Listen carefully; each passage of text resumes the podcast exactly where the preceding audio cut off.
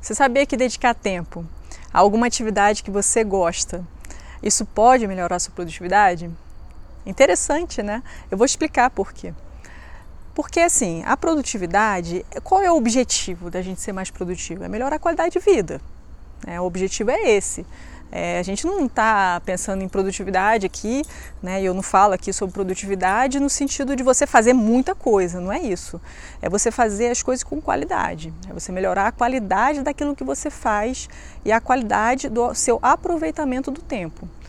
Então, quando você pensa é, que dentro desse, dessa linha de raciocínio, de sendo produtividade algo que você está fazendo para aproveitar melhor o seu tempo, dedicar tempo a atividade que você gosta tem tudo a ver. Porque quando você faz algo que você gosta, por exemplo, tá? Eu estou falando assim de atividade que você gosta no sentido bem literal mesmo, assim. Pode ser algo que nem seja, vamos dizer assim, algo que vai dar um resultado de um produto em si, né? Ou que vai ser relacionado a, a algum projeto de trabalho, nem nada disso. Pode até ser que você realmente goste de fazer é, um projeto, está desenvolvendo um projeto e aquilo dali seja algo que você adore fazer ótimo.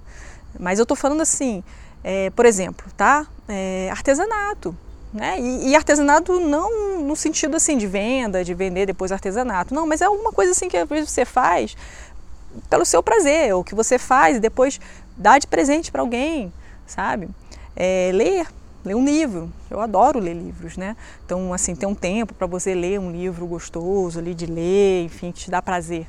É, ou fazer uma atividade física. Tem gente que adora alguns tipos de esporte, assim, pratica aqueles esportes e aquilo ali é maravilhoso, esporte em grupo, né?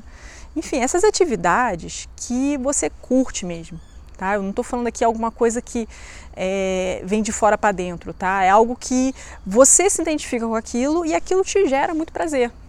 Então, quando você dedica algum tempo àquilo, e é importante que você reserve mesmo espaço na sua agenda para isso, é, você naturalmente envia uma mensagem para o seu cérebro que é o seguinte, assim, olha, eu estou me priorizando, né?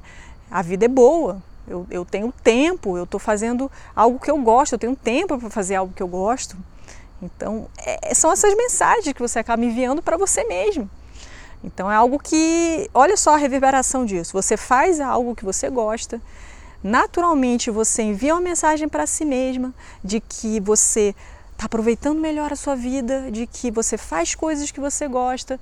Então isso vai gerando um, um ciclo né, é, virtuoso na vida, um ciclo de qualidade de vida, de, de você viver com mais entusiasmo. Né? E naturalmente isso vai se reverberar para as outras atividades que você tem.